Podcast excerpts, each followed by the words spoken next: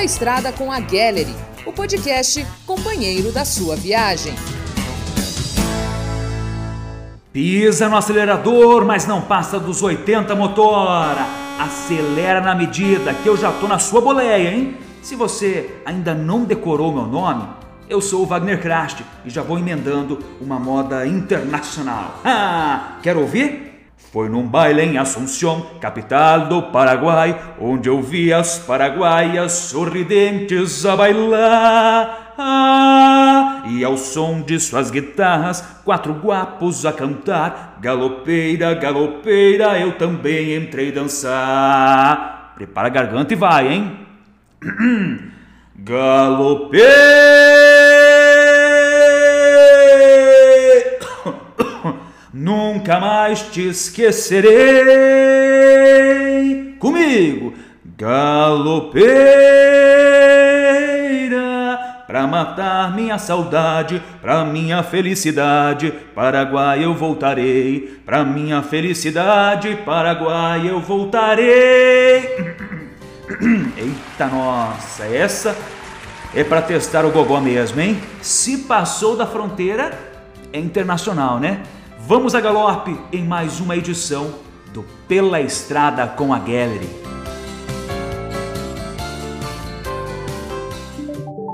Dica de ouro. Fim do ano vem chegando com a promessa de ainda mais movimento nas estradas. Então, Tubarão, a nossa dica de ouro de hoje é que você tenha ainda mais cuidado na boleia, hein? Vamos chamar a atenção para os tombamentos, que são um risco frequente a cada curva. Você sabe por que isso acontece? Eu vou dar uma de especialista agora, tá? Isso está relacionado com a força G, a unidade de medida que determina a aceleração lateral durante a manobra em uma curva. É possível sentir essa força contra a porta do caminhão ao longo de uma curva mais rápida. Você já percebeu? Só para você ter uma ideia, os carros de Fórmula 1 podem suportar até 5G em uma curva, enquanto os caminhões aguentam somente de 400 a 600 gramas. A diferença é gritante, né? Quanto mais o veículo pesa, mais fácil fica o tombamento. Por isso, o excesso de peso é um dos principais inimigos da estrada. A velocidade exigida pela empresa deve ser respeitada e nós pedimos ainda mais cautela quando você estiver em uma curva, Reduza antes, porque assim os riscos de o caminhão tombar serão bem menores, companheiro. Fique alerta também para a necessidade de manutenção, que é bem importante. A gente faz a nossa parte e você nos ajuda também nessa missão, beleza?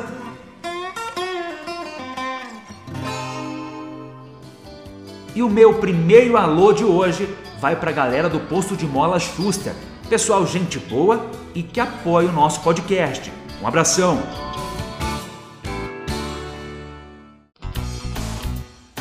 E você sabia que na Gallery tem uma escola? É isso mesmo, é um projeto bem legal que começou neste semestre e está ajudando a formar motoristas dos bons por aqui.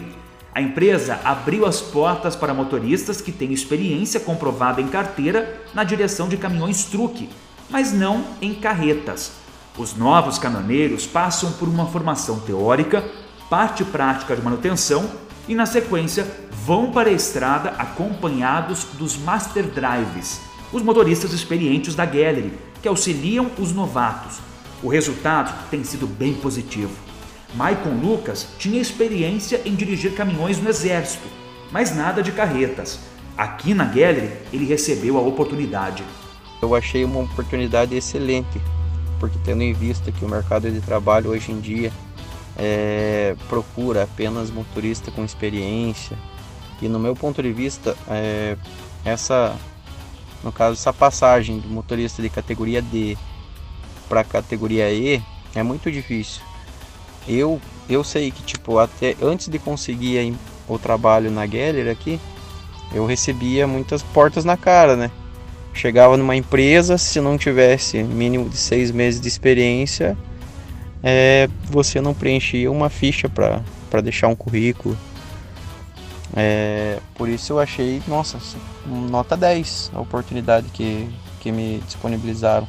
O Jamir, ele tem 14 anos de gallery e bastante bagagem na profissão. Ele é um dos Master Drivers, ou, de forma mais carinhosa, um dos padrinhos dos novos motoristas. Acredito tanto que já tem uns bons aí rodando aí, viu? Dessa, dessa parceria que a Guilherme está fazendo aí. Já tem bastante motorista bom aí já. O padrinho do Michael foi o seu Ronaldo, uma pessoa que se tornou não só um instrutor, mas um amigo para ele. Seu Ronaldo, vulgo Cebolinha, é um profissional, um motorista e tanto, que transmitiu bastante conhecimento para mim, que a gente só agrega, né? Conhecimento nunca é demais e não tenho elogios para falar sobre ele. É uma pessoa muito calma, atenciosa, que podendo ajudar a gente não só como Master Driver aí nesse, nesse período que fiquei na, na escolinha, né? No projeto da escolinha. Mas até hoje eu ainda tiro dúvida com ele, uma pessoa. Uma pessoa que não é só um padrinho, mas se tornamos amigos no caso. Há cerca de três meses na empresa, o Maicon deseja vida longa à escola, para que mais pessoas tenham a mesma oportunidade. Estou bem contente, bem feliz pela oportunidade. Realização de um sonho, tendência é só melhorar, Cada dia que passa é um conhecimento de, que a gente adquire aqui estando na rodagem, na estrada. Espero que continue esse projeto até mesmo para outras pessoas ter essa mesma oportunidade que eu acabei tendo, né? E, e vamos para cima e vamos fortalecer mais esse time aí. Que coisa boa, né? E a Tati, lá do RH, também está sorrindo de orelha a orelha com a iniciativa, já que as vagas em aberto estão sendo preenchidas com muitos motoristas de qualidade. E passando agora para deixar aquele UPA bem chinchado, apertado mesmo, para a galera da Rodocame. São os nossos apoiadores aqui do podcast. Bom trabalho, pessoal!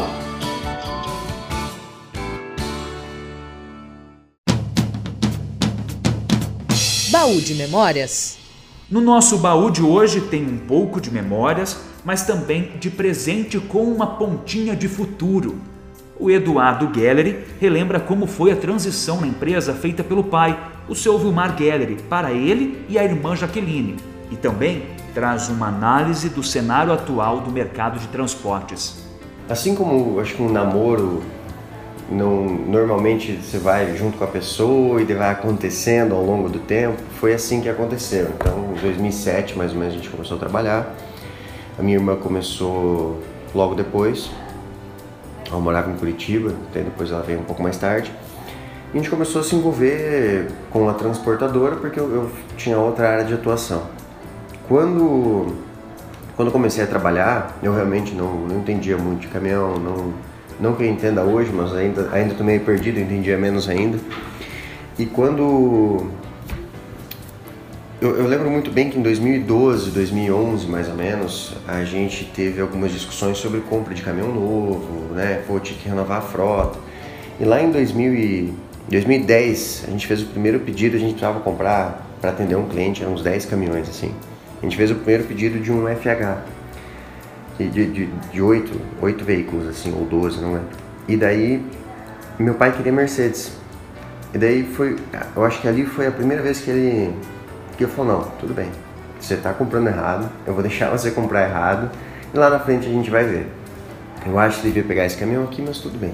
No final, a gente, no final, acabou que as minhas contas deram certo e eu acho que ali, ali começou essa transição, entende? Dele ter, dele, dele largar essa confiança e, e, o negócio começou a andar mais eu como administrativo do que ele. Ele foi aos poucos delegando e deixando as decisões para que a gente tomasse.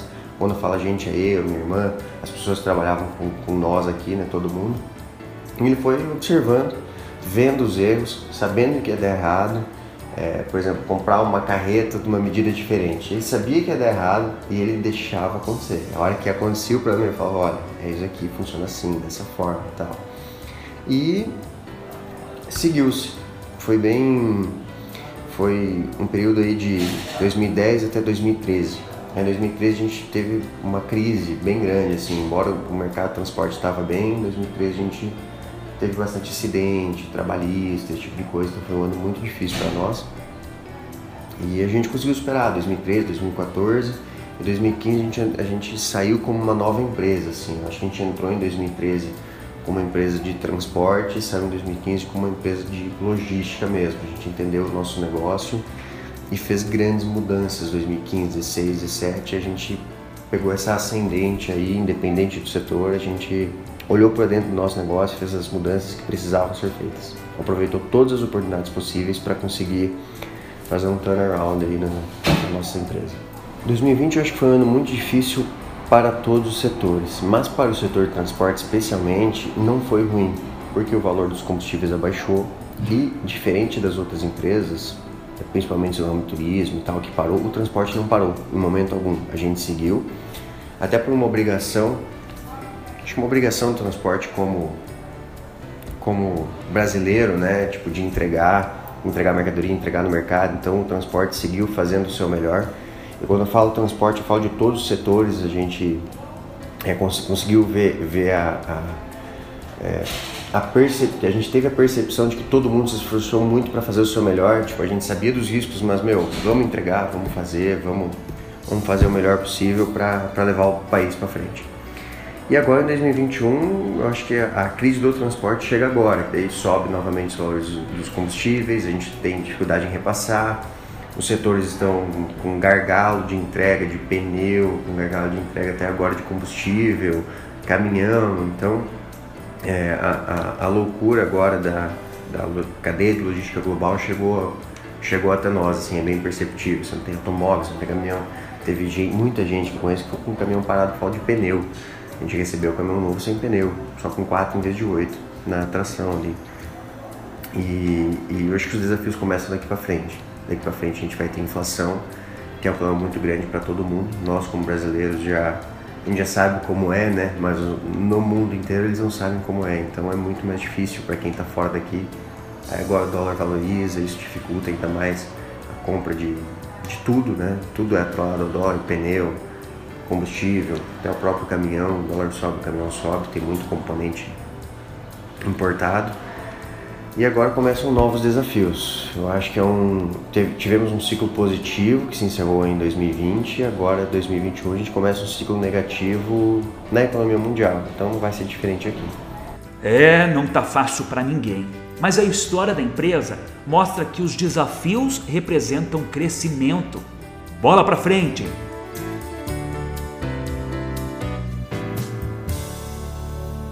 Eu vou falar agora de duas empresas cascavelenses e que têm muito em comum.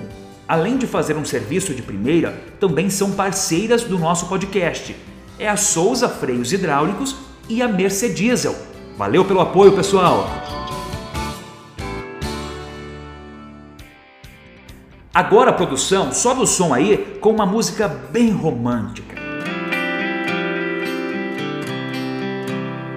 A gente vai encerrar o programa de hoje com uma história bem fofa que a repórter Larissa Mahler vai contar pra gente. Teve caminhão da Gallery levando noiva para casar. Acredita? Conta mais, Lari.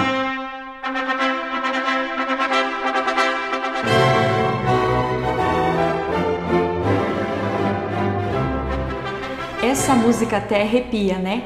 Casamento costuma ser uma cerimônia cheia de emoções. A Fernanda, filha do Edson Antunes, que trabalha na manutenção da Gallery, quis dar um ar ainda mais marcante para este momento.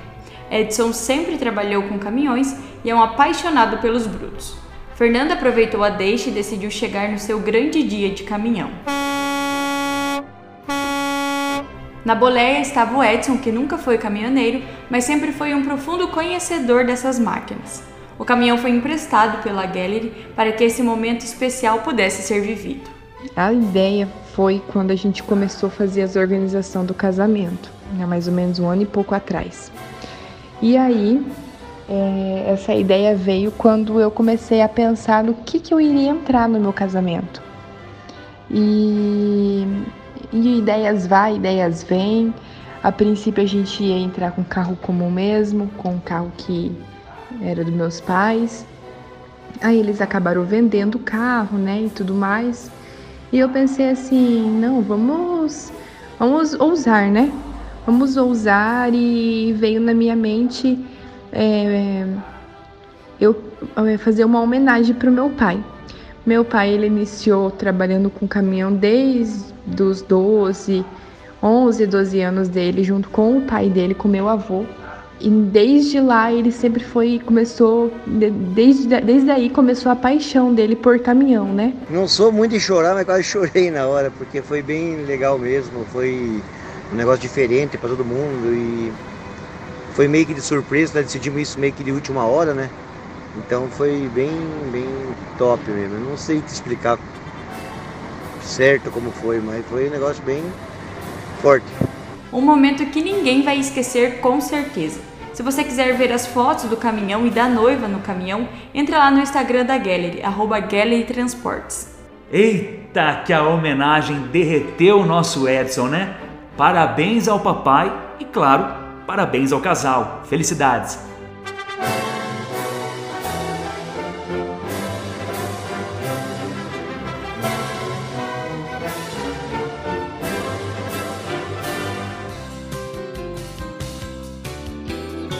E antes de ir embora, eu deixo aqui o meu abraço lá para o povo do Lavacado Japonês. São os nossos parceiros aqui e também fazem um serviço caprichado, hein? Vale a pena conferir.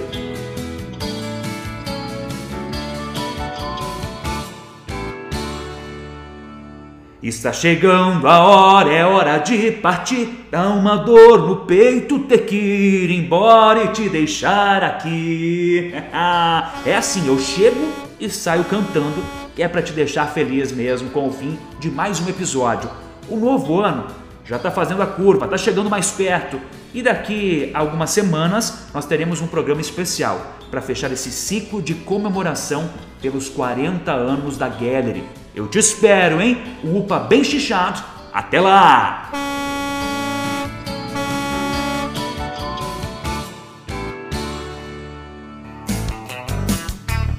Pela Estrada com a Gallery, o podcast companheiro da sua viagem. Gostou do podcast? Este episódio foi produzido pela Contele, assessoria de comunicação.